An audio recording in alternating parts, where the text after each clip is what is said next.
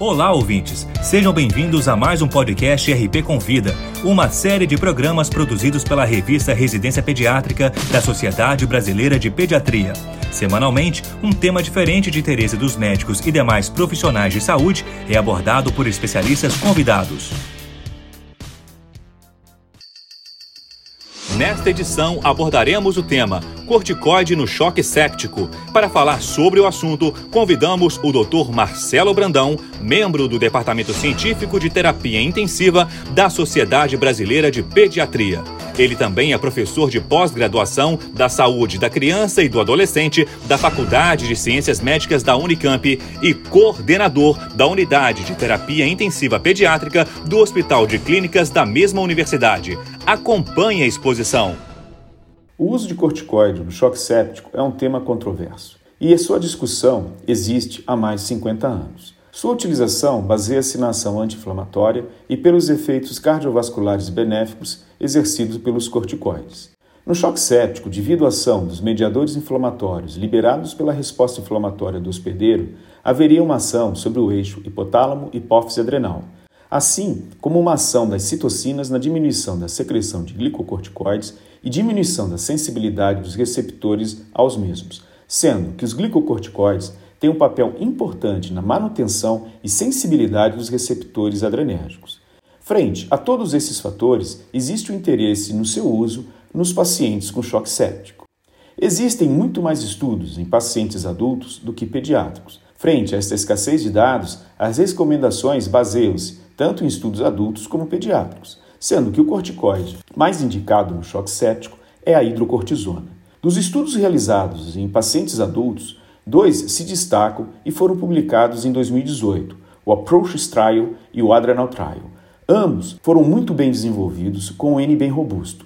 Eles divergem em relação à mortalidade em relação ao uso do corticoide. O primeiro mostra uma diminuição da mortalidade até 90 dias, enquanto o segundo não encontra essa diminuição. Entretanto, mostram diminuição do tempo de choque, diminuição do tempo de ventilação mecânica, diminuição do tempo de uso de drogas vasativas e alguns efeitos colaterais adversos relacionados ao uso do corticoide. Já na pediatria, o último Surviving Sepsis Campaign de 2020 traz as seguintes recomendações. Ele não recomenda o seu uso no choque séptico que respondeu a volume e ao uso de vasopressores. Já em relação àqueles que não responderam, pode ser usado ou não. E indica seu uso naqueles pacientes que fazem uso de corticoide, que tem alterações endócrinas que interferem na produção de corticoide endógeno, ou se fez uso de medicações que interferem na ação da suprarrenal. Dessa forma, o que temos em relação ao uso de corticoide no choque séptico? Em pediatria, necessitamos de mais estudos, muitos já estão sendo realizados. No que temos de literatura a respeito do assunto hoje, não há uma definição quanto ao desfecho, mortalidade em relação a seu uso. Em relação a outros desfechos, temos diminuição do tempo de choque e uso de drogas vasoativas, diminuição de tempo de ventilação mecânica, diminuição de tempo de internação e diminuição de hiperglicemia. Pode ser usado no choque que não respondeu a volume ou droga vasativa, embora não haja definição em relação à dose quanto à resposta da mesma. E deve ser usado quando?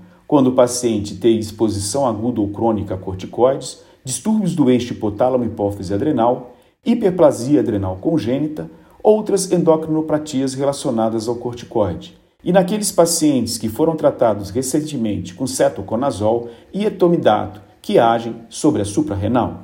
Lembrar que não existe uma dose estabelecida, que pode ser de 2 a 50 mg de hidrocortisona. Bem, era isso. Muito obrigado. Esse foi o Dr. Marcelo Brandão falando sobre o corticoide no choque séptico. Para ouvir todos os podcasts, acesse a página da revista Residência Pediátrica na internet. O endereço é residenciapediatrica.com.br barra mídia barra podcast. Residência Pediátrica, a revista do pediatra.